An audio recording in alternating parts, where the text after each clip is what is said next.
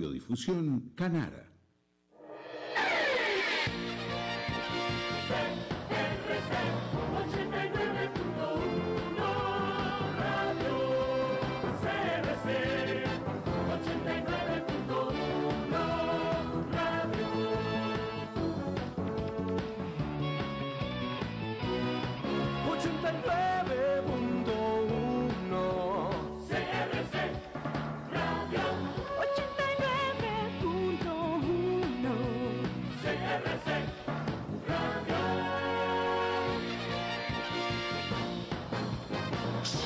CRC 89.1 Radio y Cadena Radial Costarricense no se hacen responsables por las opiniones emitidas en este programa.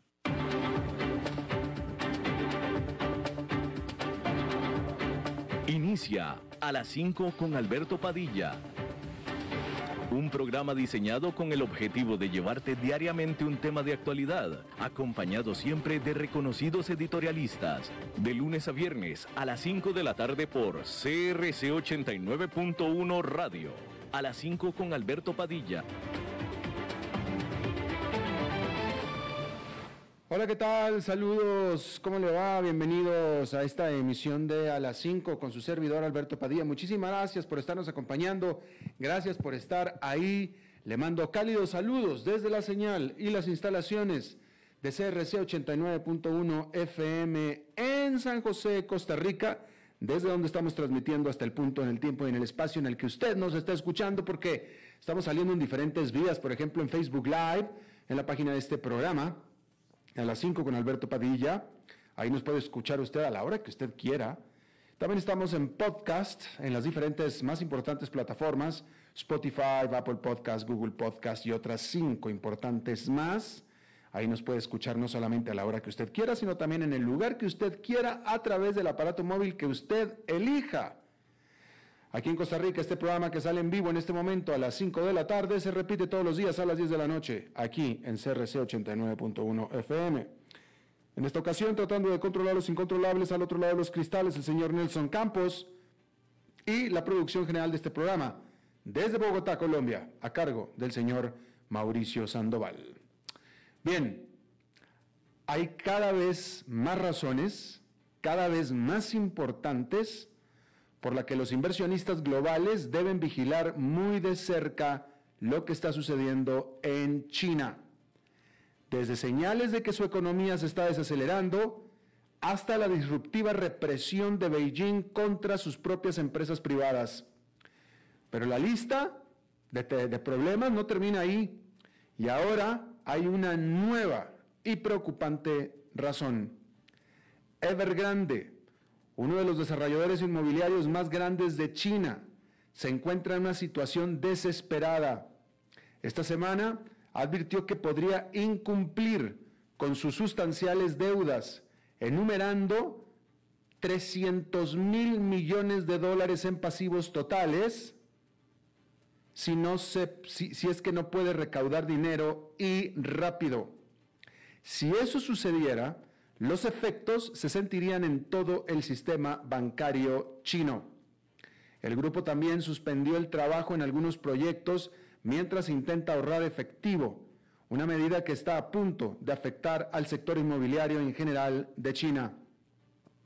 Y los inversionistas claramente están preocupados.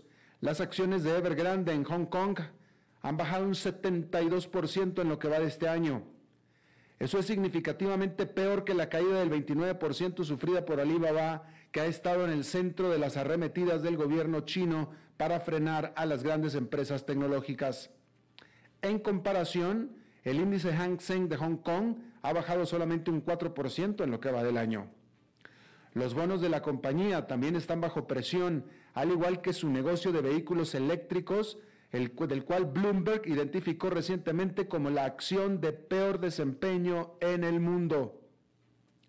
La deuda del sector inmobiliario de China ha sido un riesgo persistente para el sistema financiero del país durante ya algún tiempo. Y Evergrande es uno de los desarrolladores más endeudados del país. Tiene 37 mil millones de dólares tan solo en préstamos que vencen dentro de un año En caso de que Evergrande incurra en incumplimiento, sería otra sacudida desestabilizadora en un momento ya de por sí frágil para los mercados y la economía. Aunque no está garantizado, es probable que Beijing intervenga directamente para suavizar el golpe. De darse un incumplimiento, es decir, un default, probablemente conduciría a condiciones de financiamiento más estrictas para todo el sector inmobiliario, perjudicando sus negocios, cancelando proyectos y en general una ralentización de todo el sector que es gigantesco en China. Ahora, ¿por qué esto es importante? Bueno, porque la economía de China está trastabillando debido a su enfoque muy agresivo para restringir la variante Delta del coronavirus y los cuellos de botella en la cadena de suministro. El índice Caixin, que rastrea el sector manufacturero del país, publicado el miércoles, cayó 49, mejor dicho, A cayó a 49,2 durante agosto, lo que indica la primera contracción desde abril del 2020. ¿Por qué contracción? Porque es por debajo de 50. Cualquier número por debajo de 50 es contracción y esto está en 49,2. Mientras tanto, los mercados chinos se han desplomado este año y a medida que las autoridades atacan a las grandes tecnológicas, a las de educación privada y otras empresas privadas más, eliminando 3 billones de dólares en valor de mercado de las mayores empresas del país. Por tanto, un default importante es lo último que China necesita en este momento. Y con China, el mundo, porque si China entra en problemas, gran parte del planeta también. Simple y sencillamente porque China es la segunda economía más grande del mundo y definitivamente uno de los principales clientes, por ejemplo, de América Latina. Una caída china significarían muy malas noticias para América Latina. Bueno, cambiando de tema, desde el comienzo de la pandemia, las videoconferencias se han convertido en una parte integral de millones de vidas en todo el mundo, probablemente la de usted también. Y el nombre de una empresa ha sido sinónimo de explosión, Zoom. Pero el último reporte de resultados de esta compañía, esta semana, indica que la recién nacida generación Zoom parece estar ya tan pronto cansada de todo el tiempo frente a la pantalla. Zoom Video reportó ingresos al segundo trimestre de más de mil millones de dólares por primera vez, que es un aumento del 54% año a año, pero advirtió que se avecina una desaceleración en la demanda a medida que muchos empleados regresarán a la oficina y se reanuden los viajes de negocios. Las acciones de Zoom bajaron 12% en la jornada del martes. La ubicuidad de Zoom en los últimos 18 meses ha hecho que sus acciones se disparen. Los títulos de la empresa han ganado casi, han ganado más, de hecho más del 400% desde principios del 2020, más de 400%. Pero a pesar de la expansión de la variante Delta, un creciente deseo de un retorno a la normalidad se espera haga que esa trayectoria pues sea definitivamente difícil de mantener en el futuro. Otra reina de la pandemia se montó también en la necesidad de mantener la actividad física durante el encierro dentro del hogar que catapultó a las acciones de Peloton, firma que ofrece populares clases de ejercicio para bajar en sus bicicletas estáticas y bandas para correr pero el brillo de la empresa se ha desvanecido en los últimos meses, lo que ha provocado un éxodo de inversionistas. Las acciones de Peloton han perdido un 31% en lo que va del año. Pero no solo es que la gente ya puede salir de casa para ir al gimnasio. Peloton tiene aparte encima el escrutinio de los reguladores sobre cómo la compañía manejó en mayo un llamado a reparación de su banda estática para correr. Los ejecutivos de la empresa inicialmente rechazaron una solicitud de retiro del mercado por parte de la Comisión de Seguridad de Productos de Consumo. La agencia entonces citó la muerte de un niño y otras 70 lesiones a consumidores. Bueno, pues el viernes Pelotón reveló que el Departamento de Justicia y el Departamento de Seguridad Nacional de los Estados Unidos han citado a la compañía para que presente documentos sobre cómo reportó esas lesiones. La Comisión de Bolsa de Valores de los Estados Unidos también está investigando sus divulgaciones públicas relacionadas a estos casos. Las acciones de Peloton cayeron casi un 9% con la noticia. Ya estaban bajo presión después de que la compañía anunció a principios de semana que reduciría el precio de su bicicleta estática original para el hogar por segunda vez en un año, en lo que es una señal de competencia feroz a medida que los rivales producen productos más baratos y la gente regresa a los gimnasios. Dicho esto, muchos en Wall Street siguen siendo optimistas. Según Refinitiv, 22 de 28 analistas tienen una calificación de compra a las acciones de Peloton.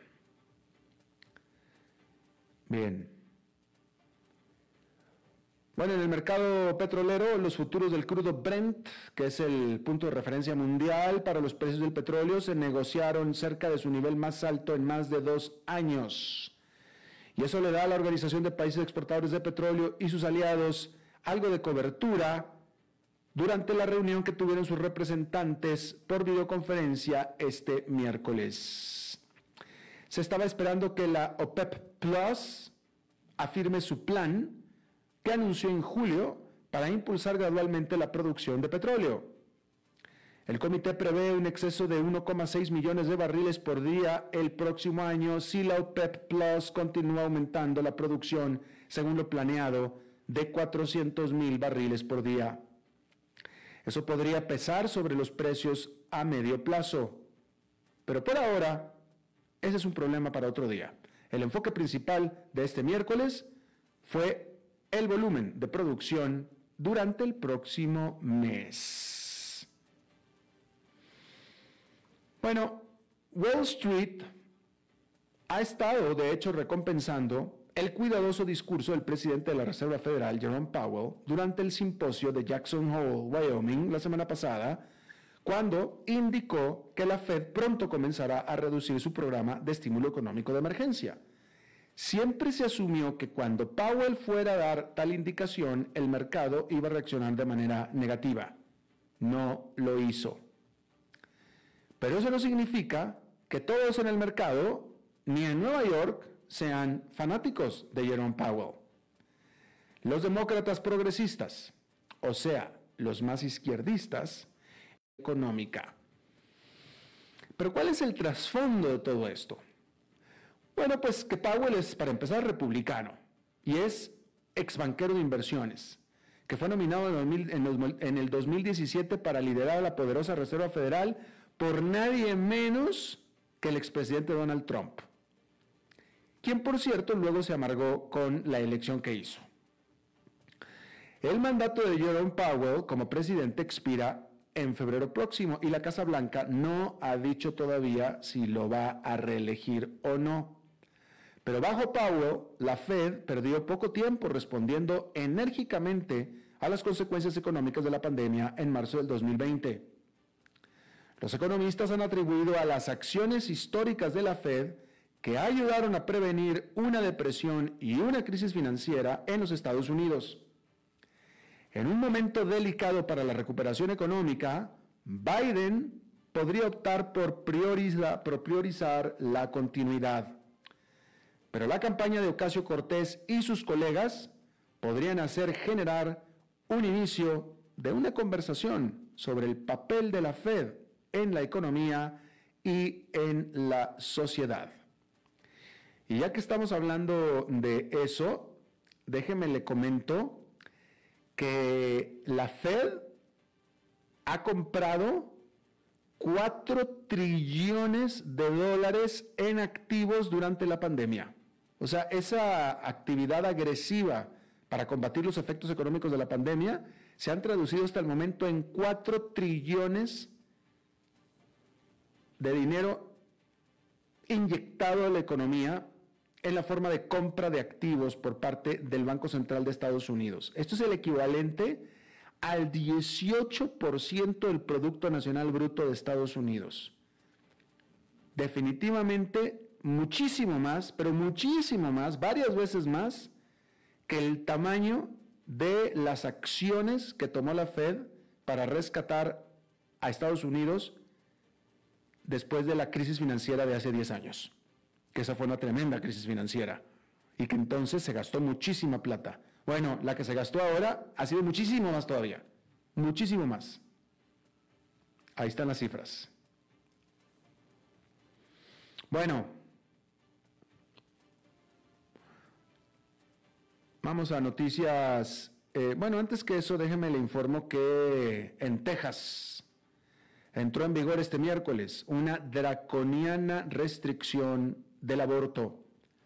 Prohíbe el procedimiento una vez que se detecta un latido fetal. Esto es aproximadamente a las seis semanas de embarazo, típicamente antes de que muchas mujeres siquiera sepan que están embarazadas. Los proveedores médicos de Texas calculan que al menos el 85% de los pacientes en ese estado perderán el acceso a la atención y se verán obligados a viajar a otro lugar si es que pueden pagarlo.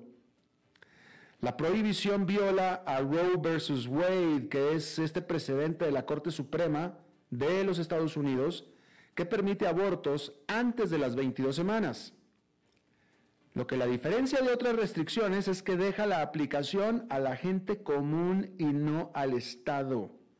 Cualquier persona puede entablar una demanda a otra que haya ayudado e incitado a un aborto y reclamar daños por 10 mil dólares.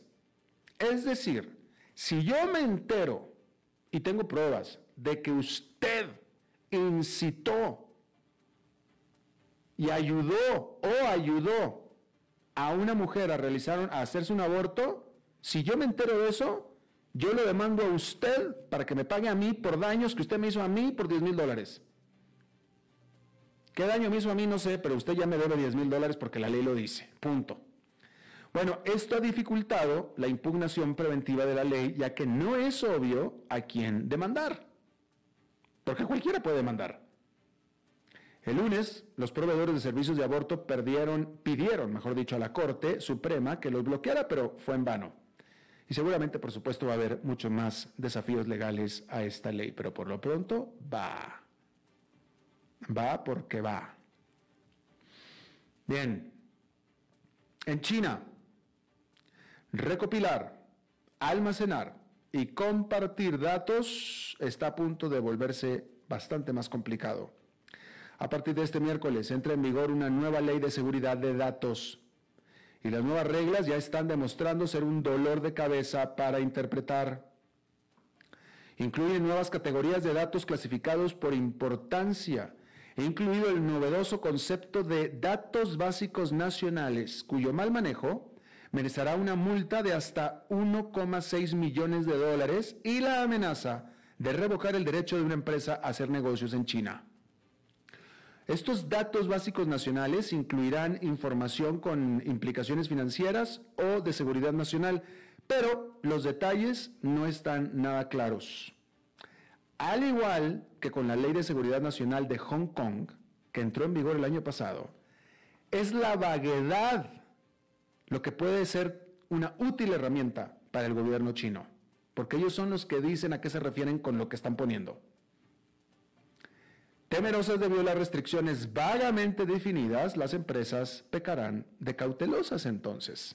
Y es que nadie quiere que su manejo de datos moleste al temible Partido Comunista Chino. Bueno, la burocracia japonesa es notoriamente análoga. Hasta el 2019, Solo 7,5% de los casi 56 mil procesos del gobierno nacional podían completarse en línea, solamente el 7,5%. Los investigadores estiman que entrar en la era digital podría ayudar a impulsar al, al, Producto Interno Bruto japonés por persona en un punto porcentual, que es muchísimo. Pero la resistencia de los burócratas al cambio es profunda. Cuando el gobierno de Suga Yoshihide llegó lleno de celo, digitalizador, trató recientemente de privar a los funcionarios de sus amadas máquinas de fax, se produjo una rebelión de fax. De todos modos, los esfuerzos de Suga para modernizar los servicios públicos de Japón alcanzaron este miércoles un importante hito con el lanzamiento de una nueva agencia digital. Su misión es digitalizar los procedimientos administrativos y revisar las derrochadoras prácticas de adquisición gubernamental. En teoría, incluso puede gobernar a los poderosos ministerios de Japón.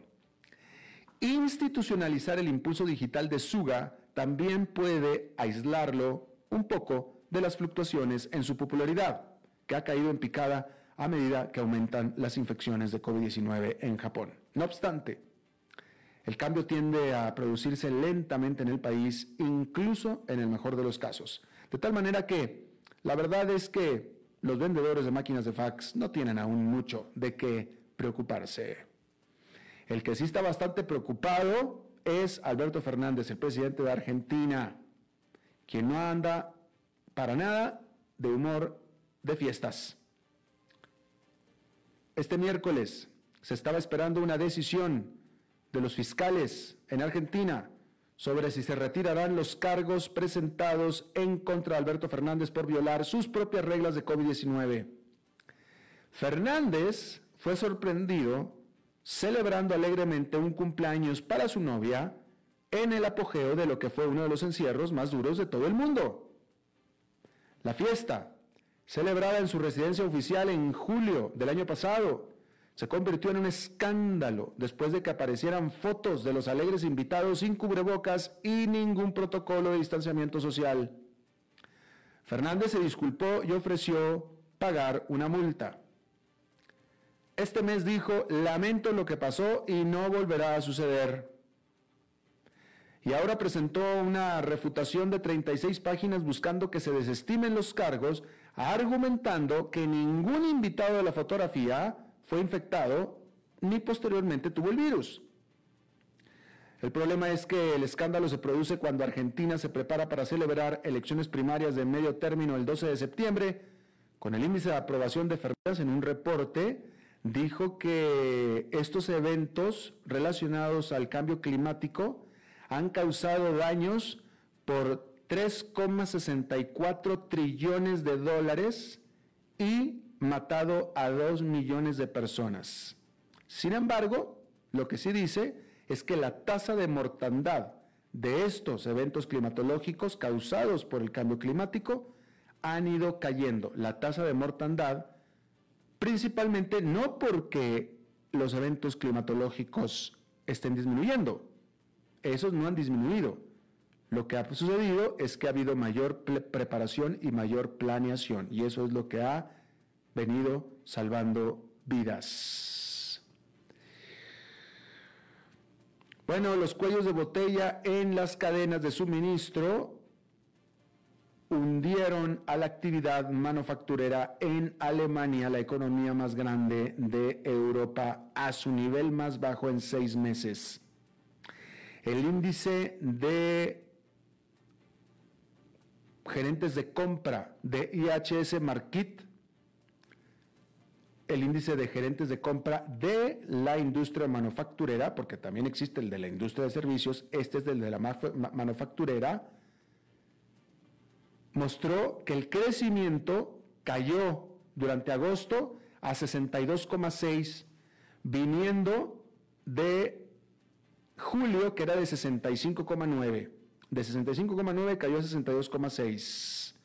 Hay que recordar que cualquier valor por encima de 50 indica expansión, indica crecimiento. Acá hay un crecimiento sólido, el cual se está debilitando. En otro dato económico de Alemania, las ventas comerciales cayeron durante julio en un 5,1% después de dos meses consecutivos de crecimiento. Es decir, que ha venido desacelerándose la actividad en Alemania. El presidente de Estados Unidos, Joe Biden, defendió la caótica evacuación de Afganistán y la llamó de hecho un éxito extraordinario durante un discurso en la Casa Blanca. Biden dijo que las amenazas terroristas ya no están nada más en Afganistán. Dijo que están mucho más allá de Afganistán y por tanto requería que Estados Unidos cambiara su concentración después de 20 años de la invasión inicial a Afganistán para atacar al terrorismo. Y bueno, pues ahí está. El talibán, mientras tanto, celebró la salida de los estadounidenses y de todos los demás de su territorio y tomó posesión del aeropuerto de Kabul y se reporta que este grupo, el talibán, que es ahora quien controla a Afganistán, está en negociaciones con Qatar y con Turquía para que se hagan cargo de la administración del aeropuerto de Kabul y puedan retomar, recomenzar los vuelos comerciales. Digo, por si usted quiere ir a visitar de turista Afganistán, pudiera ser un viaje interesante. Bueno, los partidos de oposición de Venezuela, liderados por Juan Guaidó, anunciaron que de hecho van a postular candidatos para las próximas elecciones, dando así por terminado al boicot que tenían estos partidos durante tres años. El 21 de noviembre habrá en Venezuela elecciones para alcaldías y para gobernaturas y Nicolás Maduro, pues eh, el, dictador de Venezuela, eh, bueno, pues ha venido pues ganando las elecciones de cualquier manera, literalmente de cualquier manera. Eh, hay que decir que Juan Guaidó, como usted sabe, era ampliamente aceptado como el presidente legítimo de Venezuela después de las elecciones fraudulentas del 2018. En teoría, las negociaciones entre ambas partes, la oposición y el gobierno de Nicolás Maduro, continúan en México. Bueno, allá en Nueva York, esta fue una jornada mixta porque el índice industrial Dow Jones quedó con una caída de 0,14%, pero el Nasdaq Composite quedó con una subida de un tercio de punto porcentual, mientras que el Standard Poor's 500 con una marginal ganancia de 0,14%. 0,3%. Vamos a hacer una pausa y regresamos con nuestra entrevista de hoy. A las 5 con Alberto Padilla, por CRC 89.1 Radio. Es tiempo de celebrar los buenos momentos.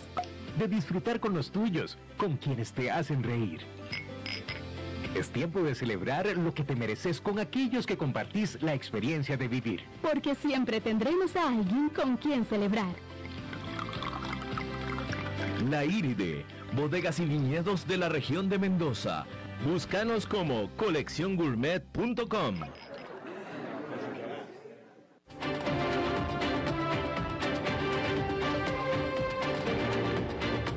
Seguimos escuchando a las 5 con Alberto Padilla.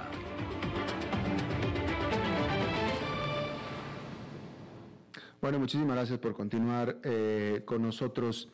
Bueno, vamos a hablar de criptomonedas. Hay muchas cosas siempre que hablar de criptomonedas, pero eh, déjeme le comento que el primer país del mundo en adoptar, que determinó adoptar a una criptomoneda, en este caso el Bitcoin, como moneda de curso legal, es El Salvador y esto se implementará a partir del 7 de septiembre, ya prácticamente la próxima semana el Bitcoin será de circulación nacional, de tal manera que El Salvador tendrá dos monedas de uso corriente, el dólar, que ya era la moneda original de uso corriente, y ahora también el Bitcoin.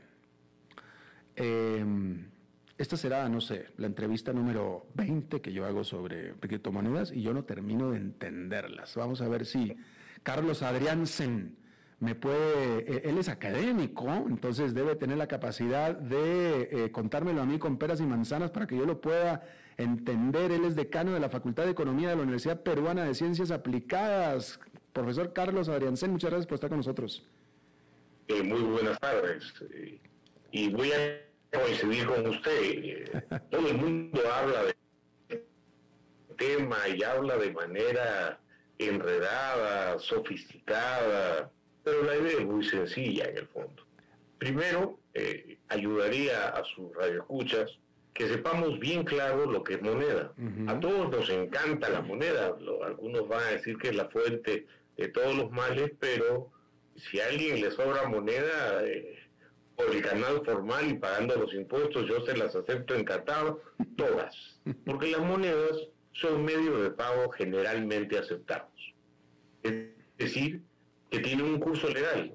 Los bitcoins, antes de la iniciativa del joven gobernante de El Salvador, no era una moneda estrictamente hablada.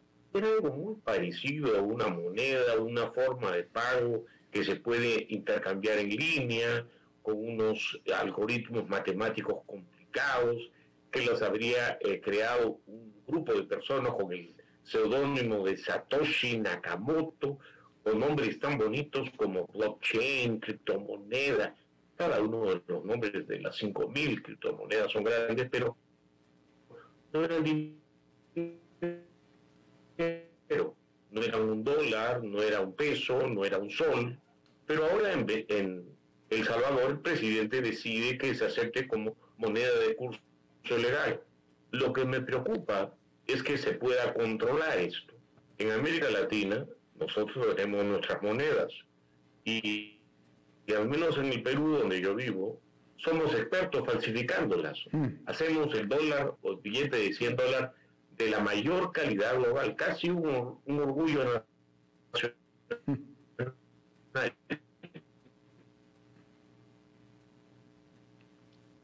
¿Lo tenemos todavía, Nelson?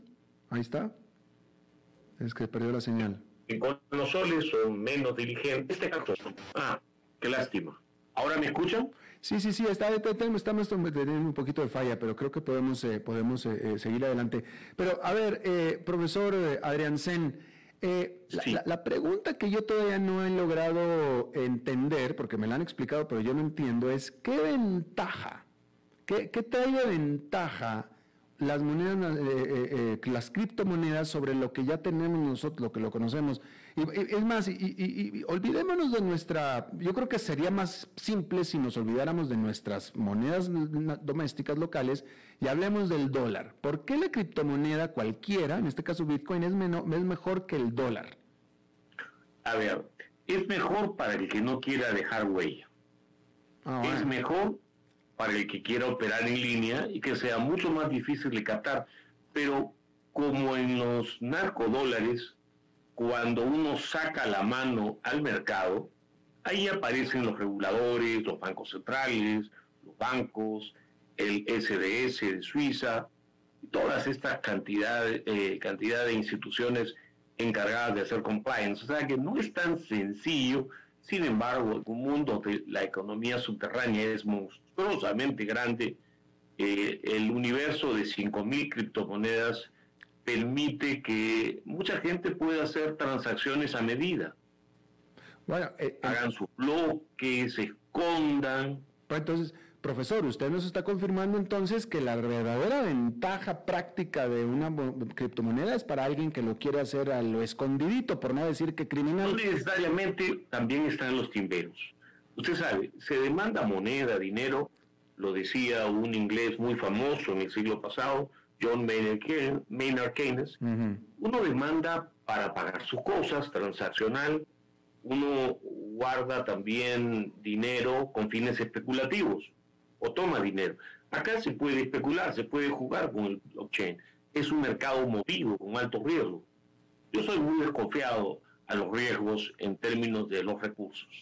Las criptomonedas tienen no solamente riesgo de seguridad, tienen riesgos de su propio mercado y de todas las cosas que pueden suceder en un mundo eh, informático. Si, usted, si a usted le tocan su tarjeta de débito o de crédito, puede haber pagado un seguro. Acá como que es más difícil. Y sí, tiene el elemento que permite mm, trabajar con, con menos supervisión, si cabe el término.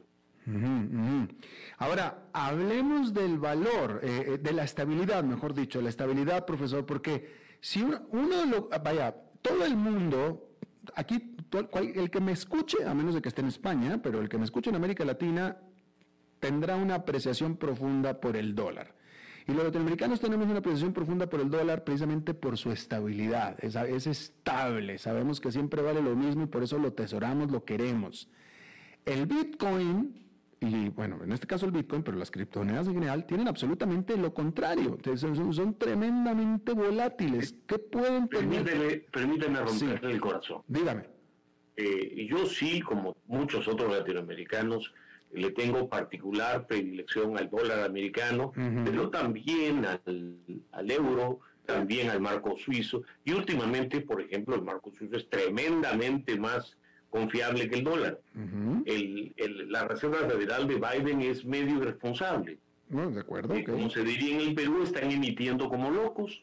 Pronto viene un salto de tasa de interés y ya la inflación norteamericana se parece a la peruana. Está repuntando un poco, incluso la peruana luce, mejor que la norteamericana en ese sentido.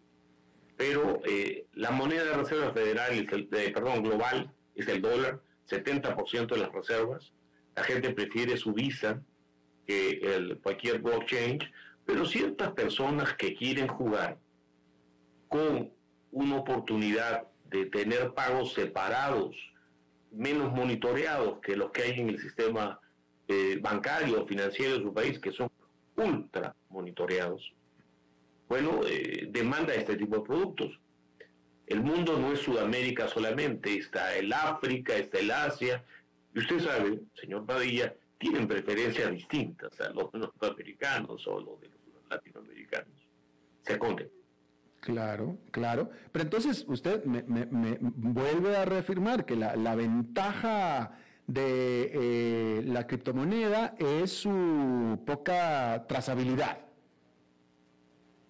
A ver, para un experto es bien difícil que, que, que no haya el accidente de que un burócrata capaz de un banco central lo detecte. Eh, los bancos comerciales, los eh, bancos centrales, últimamente tienen expertos en programas robóticos, en R, en Python, tienen un manejo sofisticadísimo. Mis alumnos son unos monstruos en esa dirección, sofisticadísimo de, la, de, de las cifras de la econometría que virtualmente pueden agarrar al mismo sobrino de Osama Bin Laden haciendo una operación. Tampoco es tan seguro. Sin embargo, está la novedad, como cuando los mercados de futuros y los, los productos plásticos estaban hace algunos años en todo furor y obligaron a que la regulación bancaria se tenga que, adaptar a esa realidad. Bueno, eh, las criptomonedas son eh, una realidad, existen, son una parte muy pequeña de la foto, tienen, usan métodos matemáticos para, para protegerse muy sofisticados, pero al mismo tiempo son como moneda una porción indeterminada, pero probablemente muy pequeña. Y al salir a la superficie, señor Padilla, le está esperando un funcionario de, de, contribuciones del país que sea. Eh, y, de hecho para allá va la situación, ¿no, profesor? Porque eh, eh, eh, la Unión Europea, Estados Unidos, China ni se diga, China las prohibió por completo, pero el resto de las economías grandes están encaminándose a meter en regla, literalmente meter en regla las criptomonedas. Me temo que si alguien en China tiene la ilusión que los inversionistas chinos no están usando criptomonedas, que regrese a Kinder. Porque los inversionistas tienen cuerpos profesionales muy sofisticados. Por más dura que sea la China, existe tanto la, red subterránea, existen mil formas de trabajar en sucursales. Mm, no hay forma de controlar esto. Pero cuando salgan a la superficie es muy probable que los esté esperando alguien de contribuciones en Costa Rica, incluso en Costa Rica o en el Perú o en Brasil, porque esos tienen muchos afanes de gastar su plata. Definitivamente, pero entonces, eh, pero efectivamente, o sea, es posible, va a ser posible eventualmente que las autoridades financieras, bancarias de las grandes economías vayan a tener regulado, vayan a regular, vayan a, sujetar a las criptomonedas bajo la misma regulación que las monedas normales? Es imposible porque no controlan las redes, mm, mm, mm. por más que quieran. Vivimos en tiempos en los cuales eh, eh, cuando uno busca tres veces zapatillas, en el correo le comienzan a llegar toneladas de avisos de zapatillas y en Facebook solamente aparecen noticias de. Todo está controlado. A pesar de eso, para uno que se, que se, que se despierta temprano, hay otro que no se acuesta. Y este mundo de las criptomonedas y las 5.000 criptomonedas deja un horizonte muy parecido a un factorial de, de 100 o de 200 para el eh, muy difícil de controlar, pero también los burócratas aprenden ah, y los bancos aprenden. Eh, eh, profesor, déjeme, déjeme, voy a hacer esta reflexión en voz alta y usted me va a decir, fuera de, moralismos, usted me va a decir sobre lo, lo, lo, práctico. Yo, la única razón por la cual yo no he sido narcotraficante en mi vida es porque tengo miedo de que me agarren y qué hacer con esa plata y me meten a la cárcel. Yo por eso no he sido narcotraficante. Pero en vista de lo que estamos platicando acá, como que se me hizo fácil, se me facilitó el trabajo, entonces ya puedo hacerlo ahora. Mire, lamentablemente vea usted el caso de Pablo Joar. Pueden tener mucho dinero, pero tarde o temprano, cuando son exitosos, son visibles y su vida termina una tragedia. De hecho, en América Latina, hay muchísimo narcotráfico todavía. Pero yo no le recomiendo, porque usted vive como una persona respetada, tranquila, más o menos le alcanza para vivir con alguna dignidad y vivir a salto de muata, como diría Escobar, jugar a bandido es un mal negocio. De acuerdo, pero en los tiempos de Escobar no existían las criptomonedas, hoy existen. Sí, pero existía la cocaína, me refiero a ser narcotraficante. no, bueno, ya... Ahora existen criptomonedas y dentro del uso permitido en las redes es legal. El problema es quererlas usar mal y son muy atractivas para varios fines. Sirven para comprar bienes y servicios, uno las puede cotizar, vender, deshacerse de ellas y recibir dinero, pero en ese momento que uno recibe dinero, ya están eh, calculando el ingreso de capital que usted ha recibido, por lo cual tiene que pagar impuesto a la renta. Y si no lo hace, es un tonto. Si le hace caso a su abogado, un contador que le dice, no declaren, declaren, declaren todo, al final le va a quedar la mitad para usted. Definitivo. ¿Usted ve, usted, usted cree que más países se van a sumar a la iniciativa de El Salvador? Yo lo veo más, a ver, eh, las criptomonedas están evolucionando. Y yo eh, desconfío de los predictores del futuro, así que no sé si llega a evolucionar a un estadio tal que hasta los propios estados las van a adoptar. Pero en este momento lo que son no sustituye al dinero, a los medios de pago generalmente aceptados, que son los billetes y el dinero electrónico con todas las otras exenciones propias del mercado de dinero y el mercado de capitales. Todavía son un segmento pujante. Muchos segmentos pujantes en el pasado han desaparecido y también desapareció la plata de muchos confiados. Claro. Déjeme, última pregunta. ¿Usted le encuentra sentido a la decisión del Salvador?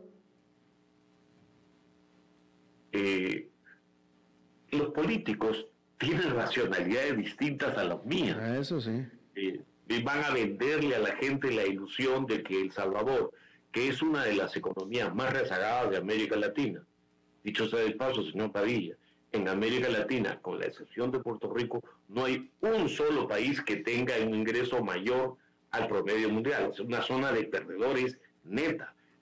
Estar, estar mal en el ranking en América Latina como está El Salvador sugiere que hacer cosas estrambóticas que eventualmente vendan ilusiones se vea muy bien.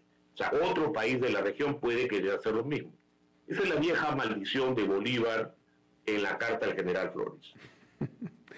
Es cierto, es cierto. Carlos Adriansen, decano de la Facultad de Economía de la Universidad de Ciencias Aplicadas de Perú. Le agradezco muchísimo que haya platicado con nosotros, profesor, muy amable. Ha sido un gusto. Tengan un buen día a todos. Igualmente, igualmente. Vamos a una pausa y regresamos con más. A las 5 con Alberto Padilla, por CRC 89.1 Radio. Es tiempo de celebrar los buenos momentos. De disfrutar con los tuyos, con quienes te hacen reír. Es tiempo de celebrar lo que te mereces con aquellos que compartís la experiencia de vivir. Porque siempre tendremos a alguien con quien celebrar. La Iride, bodegas y viñedos de la región de Mendoza. Búscanos como colecciongourmet.com. Desde Maipú, Mendoza, la tierra del olivo nos llega aceite de oliva Laur. Su delicada y elegante textura, así como su afrutado aroma vegetal, lo convierten en un aceite especial para paladares exigentes. Disponible en tres variedades: Laur Cruz de Piedra, Laur Aceite de Oliva Extra Virgen y Laur Gran Mendoza Aceite de Oliva Extra Virgen. Lo mejor de tres zonas en una sola botella. Galardonado con el Gran Prestige Gold en el Terra Olivo 2018. Aceites de oliva Laur no pueden faltar en tu mesa. De venta en todas las tiendas, don Fernando. Es tiempo de celebrar los buenos momentos. De disfrutar con los tuyos, con quienes te hacen reír. Es tiempo de celebrar lo que te mereces con aquellos que compartís la experiencia de vivir. Porque siempre tendremos a alguien con quien celebrar. La Iride, bodegas y viñedos de la región de Mendoza. Búscanos como colecciongourmet.com.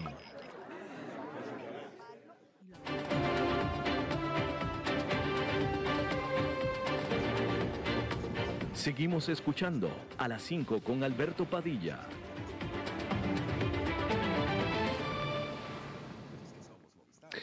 Bueno, eh, siendo miércoles, vamos a tener hoy la visita de alguien que hace tiempo que no nos visitaba, que hace tiempo que no veíamos por acá.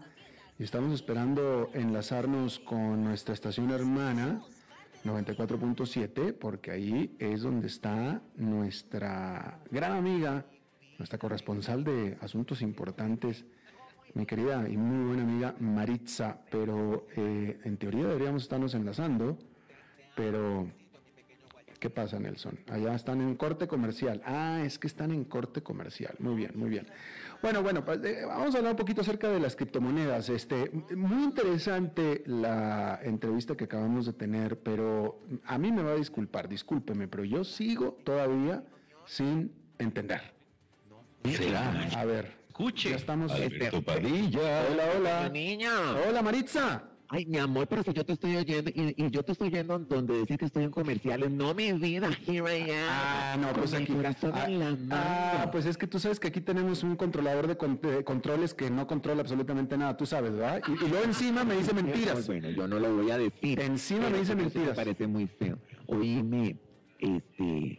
¿Cómo Ay, Maritza, es la primera. Es- porque tengo tanto tiempo. Maritza, literal, ma- saber de tu existencia. Lo último que supe es que anduviste en unas fiestas locas en Guayaquil. Ma- Maritza, literalmente tú eres menstrual. Hace un mes. Es un mes, me- me- mensualmente tú. Pero mi amor, ¿en, en- en qué has andado? Que estuviste en México. en- anduvi- yo no sé qué pasa con tu vida. Bueno, yo estuve, a- estuve a bien tener mi primer viaje de trabajo desde la pandemia. Efectivamente, estuve en Guayaquil. Encantado de visitar otra vez eh, Ecuador, país que yo quiero mucho. Guayaquil, ciudad que yo quiero mucho. Tuve la, tuve la gran fortuna de que me recibiera Guayaquil con un clima espectacular, muy, muy suave, muy tranquilo. Eh, y después me fui a México también. Qué lindo. Entonces estuve fuera. Con las, con las flautas ahogadas. Eh, y las tortas también, y los tacos. ¿Comiste chile? mucho chile, sí, sí, señora, sí. Eso es una... Qué lindo, qué Es- lindo. Exactamente. Este, ay Alberto, ¿no me extrañaste? Bastante. Did you miss me? Did you miss me? Bastante, bastante. Pues no parece. Oye, este, y tú no, nunca, nunca, nunca estuviste con Mauricio, ¿verdad?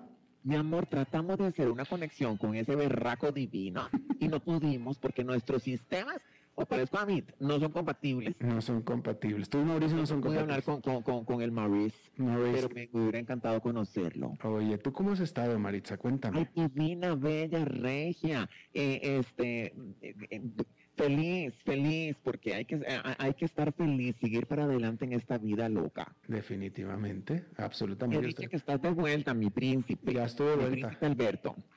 Ah, exactamente. Prince Albert, exactamente, ese soy yo. Alberto, ¿quieres que te cuente algo? Por favor. Bueno, fíjate que esto me- a mí me entretuvo tanto, esta noticia, porque yo me identifiqué tanto con esta mujer de Luisiana, que fíjate que ella, este, vos, e- ella tuvo que tomar una decisión tan particular y peculiar para salvar su vida. Ajá, Este, porque a veces la vida nos pone en situaciones y en posiciones un poco incómodas. de acuerdo. Pero a ella, ella le damos el premio. Y por la valentía. A ver. Fíjate que esta muchacha se enfrentó con un camello. Un camello. Sí, ¿En Luisiana? No. en Luisiana. Ah, caray. Este, ella no es, no estoy hablando de un camel toe. No. No, estoy hablando de, de- de- de un este, eh, animalito de estos. Fíjate que un camello ahí este, lo tenían en estas granjas, en este tipo zoológico, para que la gente vaya con los chiquillos y demás. Y ella andaba, esta mujer andaba con su perrito, paseando en una tarde divina, este, soleada. Y fíjate que en lo que ella iba caminando, se acercaron a la jaula, no es jaula, sino donde tienen al, Encierro. eh, gracias, mi amor. Do- eh, al encierro donde tienen al, al, a the camel. Ajá. Entonces eh, todo iba normal. Y el perrillo de esta mujer se le ha escapado y se le ha ido a meter al encierro donde tenían el camello. Alberto, sentate. Porque esta mujer dijo, mi perro lo salvo yo. Y entonces le decía, este, eh, aquí no dice cómo se llamaba el perrillo, pero entonces lo llamaba y le decía, Peluquín, venga, Peluquín, salga. Y este, el perrillo no hacía caso. Entonces veme el amor de esta mujer por su perro, que se puso pecho a tierra y se fue deslizando como un soldado, tum, tum, tum, acercándose para salvar a su, a- a su perrito. Con tan mala suerte que el camello evidentemente se puso nervioso donde la vio acercándose de esa manera, dijo, esta mujer que me quiere hacer. Y la fue arrinconando de tal manera. Alberto, no me lo estoy inventando, esto pasó. El camello se le sentó encima Vale. a la señora, a la muchacha. Y ella, para salvar su vida, tuvo que morderle los testículos.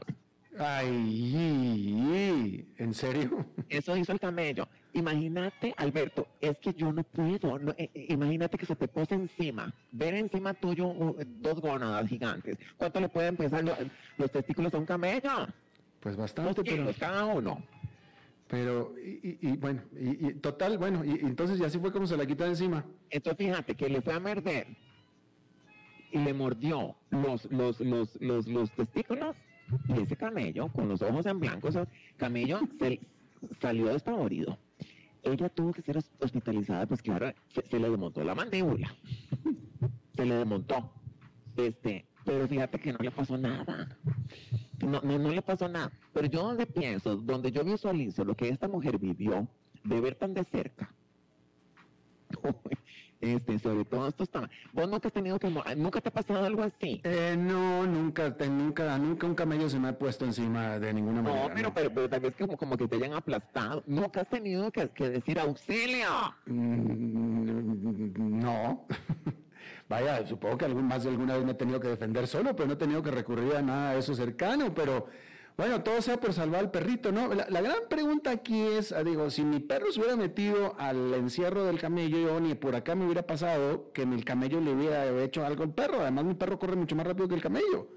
Pero bueno, lo que pasa es que ella, ella cómo, de cómo sacaba el perro de ahí. Y ahora, pobrecita, porque tras de que se le, eh, este, se le puso encima todos los testículos a esta señora, que dicen que, ya, que ahora lo visita diario al camello. Este, fíjate que ahora eh, la, la, la, la quieren demandar por allanamiento de propiedad. Pues Este, claro. Y, y yo que sé que por maltrato animal, por haberle mordido los, hue- los, los Eh. Imagínate cómo, pero el mundo está. ¿Vos has comido testículo de, eh, de toro? Criadillas, le decimos en México. la criadilla. Muy rica, sí, bastante. Me gusta. Muy, muy, muy- es muy buen plato, definitivamente. Y Bueno, aquí yo, yo quiero, yo quiero, eh, quiero rectificar y, y y suscribir la información de nuestra corresponsal oficial de asuntos, de asuntos importantes, porque aquí estoy viendo yo efectivamente la nota de la mujer en, en los, en los principales diarios del mundo, de la mujer que se salvó la vida mordiéndole los testículos a un camello. Pero, eh, eh, y todavía estás dudando que yo me lo Me, me No, encanta no. que hay control de calidad. Ay, sí, sí, sí, sí, sí. aquí hay rigurosidad Pero- periodística. Porque tal vez mucha gente dirá, esta, eh, Maritza se volvió loca. No, mi amor. Y el, y el camello, y el camello. Una cosa no quita la otra. Oye, reportera, Mari- ¿Qué pasa? Around the world. periodista Maritza, Sí. ¿cómo se llamaba el camello? El camello tenía nombre, ¿sabes? Hoy, hoy, no, hoy. pero, ¿Cómo? Alberto. Gaspar. Bueno. Gaspar el camello. salió con una lesión en los testículos. Este, pero bueno, yo hubiera hecho lo mismo. Con una- me ha tocado. Con unas marcas raras. Me ha tocado hacer, me ha tocado hacer cosas porque uno dice me estás aplastando. Pero imagínate lo que es tener encima un camello, yo me puedo morir del susto. Pues sí, esta mujer tanto se murió que se, digo, tanto se estaba muriendo que efectivamente, aquí lo estoy viendo yo. Lo, lo- pero, pero fíjate que, y, y qué vacilón, esta parte del cuerpo, porque en animales y en humanos, tan delicada que es, ¿verdad? Qué raro. pues sí, pues sí, así es, Vos, efectivamente. eh, en algún momento te has majado uno, así que vos digas, Sí, me muero, me muero. sí, sí, yo creo que todo hombre hemos pasado por eso y no, no, no hay manera en que una mujer pueda entender. Yo, vo- vos sabes que yo lo que no entiendo es cómo, yo he escuchado la expresión, es que me senté en uno, en un gomaro. ¿Cómo será sentarse en uno? Porque no es que cuelga. Pues sí, digo, pues sí, pero yo creo que, no sé, yo todo, todo el tiempo estamos sentados y no, no, no, no, esa parte no creo que suceda, ¿eh? O sea, que, que, que te lo princes. No, no, sí, no, no sucede. con- la cremallera, con el zipper. No, no, a mí no, es, no, ese Ah, es, bueno, pues son más, de depilar o no. que si me depilo, Sí, mi amor. eh, me hago manscape. Ay, ay, instru ay, ya me encanta. Ándale. Que es el man. Ah, pues vas a tener que buscarlo, manscaping, manscaping, ¿Qué hacer, mi amor? manscaping. Manscaping. Mi amor, perdóname, pero no te entiendo el anglicismo. Ah, pues entonces es lo que vas a tener que buscar para la próxima edición de este programa, porque ya nos vamos. Te los peinas.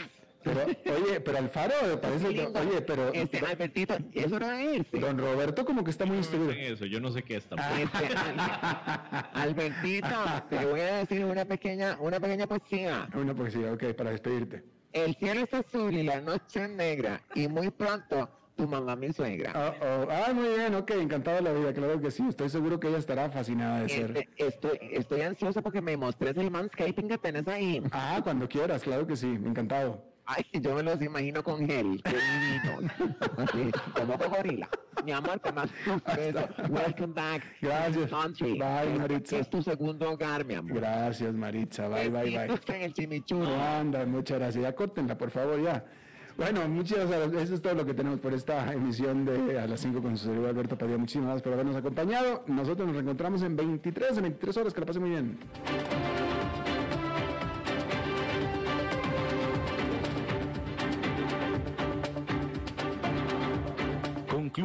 A las 5 con Alberto Padilla. Un programa diseñado con el objetivo de llevarte diariamente un tema de actualidad, acompañado siempre de reconocidos editorialistas, de lunes a viernes a las 5 de la tarde por CRC 89.1 Radio, a las 5 con Alberto Padilla.